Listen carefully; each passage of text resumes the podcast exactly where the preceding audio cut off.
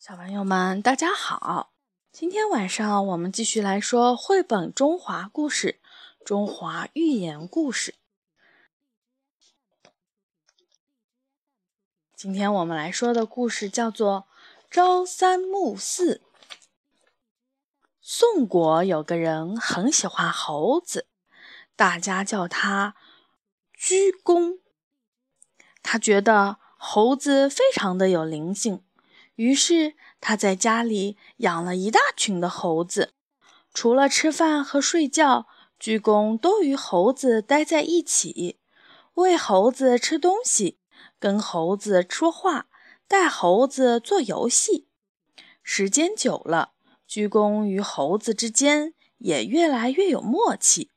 猴子坐在地上拍肚子，鞠躬就知道猴子饿了。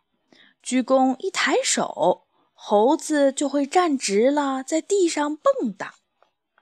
这群猴子住在鞠躬家的院子里，每天要吃掉许多的瓜果、蔬菜和粮食。为了让猴子吃饱，鞠躬宁愿让家人吃的差一点，把好吃的留给猴子吃。但是猴子越长越大，食量也越来越大。鞠躬一家节衣缩食，省下来的食物还是不够猴子吃。猴子肚子饿，抱着鞠躬的腿耍赖，叽里呱啦使劲儿的叫。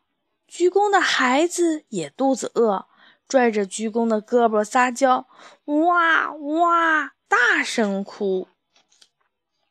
鞠躬的妻子开始抱怨了：到底是家人重要？还是猴子重要呢？孩子饿得直哭，你就不心疼吗？鞠躬知道他必须要减少猴子的食物了。不过猴子可不是那么好糊弄的，它们和其他的家禽不一样。猪啊、羊啊、鸡啊，即使吃不饱，顶多也只是哼一哼、叫一叫。但是猴子如果吃不饱，就会闹得天翻地覆。鞠躬刚给猴子减少了一点食物，猴子们就在院子里闹得一团糟，把院子里的东西打翻，弄得满地都是。鞠躬发愁了，怎么办呢？一定要想出一个解决的办法。一天，鞠躬在村子旁边发现了一棵高大的栗树。每到秋天，栗树上就会结满了杯状的坚果——橡子，这是猴子最喜欢的食物之一。鞠躬顿时有了主意：橡子里含有丰富的淀粉，猴子吃了容易有饱腹感。如果把猴子日常的食物减少一些，再让猴子吃一些橡子。这样不就能省下了一些食物了吗？鞠躬从栗树上采回了一些橡子，但是栗树上的橡子也有限，所以要限定猴子吃橡子的数量。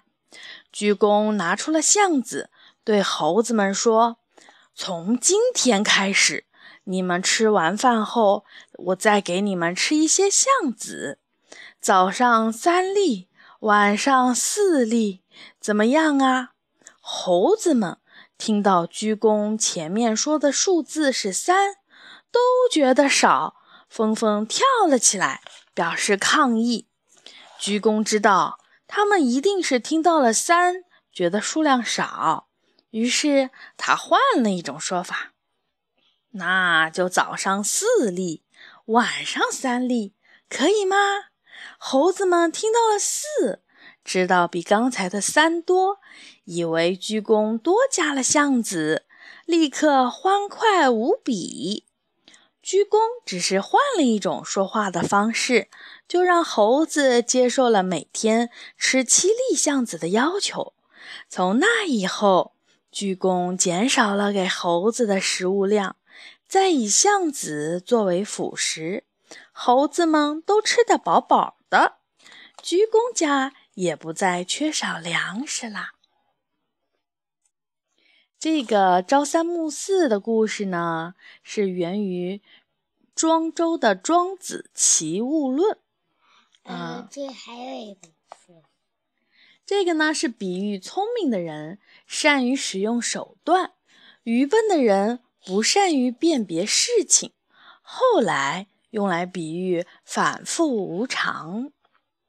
好的，今天朝三暮四的故事就说完了。小朋友们，晚安。